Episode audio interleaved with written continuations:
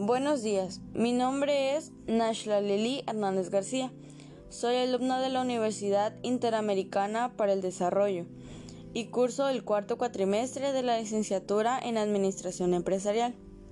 Para comenzar, hay que entender qué es la ética. La ética es aquella que se encarga del estudio de lo que está bien o lo que está mal. Podemos decir que la ética son los valores o actos buenos y malos que ya están establecidos ante la sociedad. Sus características son las siguientes. Es fundamental para nuestro desarrollo. Ayuda a la armonía, justicia y al bienestar. Busca generar conciencia en las personas. Es general. Determina lo que está bien o mal. Van enfocados a la sociedad. Trata de los derechos, responsabilidades y valores. También nos permite resolver conflictos.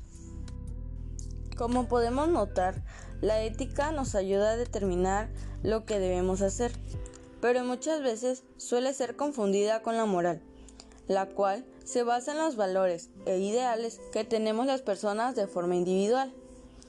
Ahora bien, necesitamos definir qué es la cultura organizacional. Bueno, podemos entender a la cultura organizacional como todos los hábitos, principios, valores o costumbres por los que una empresa se rige. Estas influyen en la manera de actuar de todos sus empleados. La cultura organizacional se caracteriza por lo siguiente. Para comenzar, por ser la identidad de la empresa. Ayuda a la forma de interactuar de los empleados. Se forma a partir de los mismos empleados. Esta sirve como una regla para el comportamiento de los empleados. Es difícil de poder cambiar. Ayuda también a la productividad. Y se transmite y es aprendida mediante la interacción entre las personas. Realizar un análisis organizacional permite a los directivos observar sus puntos fuertes y débiles. Ayuda también a conocer sus desafíos y oportunidades así como también ayuda a la planificación de objetivos. Para las organizaciones actuales es muy importante realizar un análisis organizacional, el cual les permita comprender y entender qué tanto desempeño ha tenido esta. Es por esta razón que surgen los modelos de gestión del desempeño. En esta ocasión vamos a hablar sobre el modelo propuesto por Mabey en el año de 1999 el cual lleva el nombre como ciclo de gestión del rendimiento. Este consta de cinco etapas. El primero, establecimiento de los objetivos. El segundo, medición del desempeño. El tercero, feedback o retroalimentación en base a los resultados. 4. Sistema de bonos basado en los resultados del desempeño. Y 5. Actualización constante de los objetivos. La ética y la cultura organizacional van de la mano para el buen desarrollo de la organización.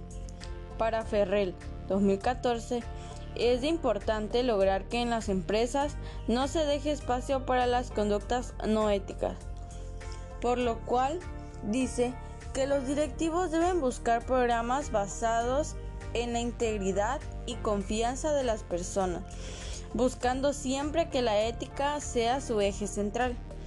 Las ventajas o beneficios de aplicar este tipo de programas son mayor eficiencia, mayor compromiso, mayores relaciones entre empleados, mayor lealtad, mayor satisfacción y mayor desempeño financiero.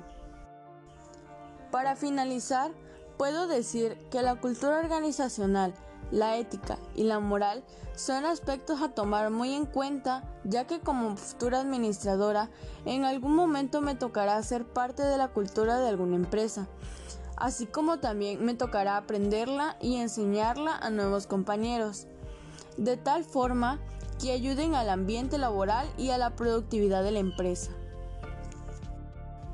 También para mí es de mucha importancia el conocer los modelos que ayudan a la mejora del desempeño organizacional. Porque puede ser que algún día a mí me toque implementar alguno para ayudar a un buen funcionamiento en una empresa. Muchas gracias por escuchar.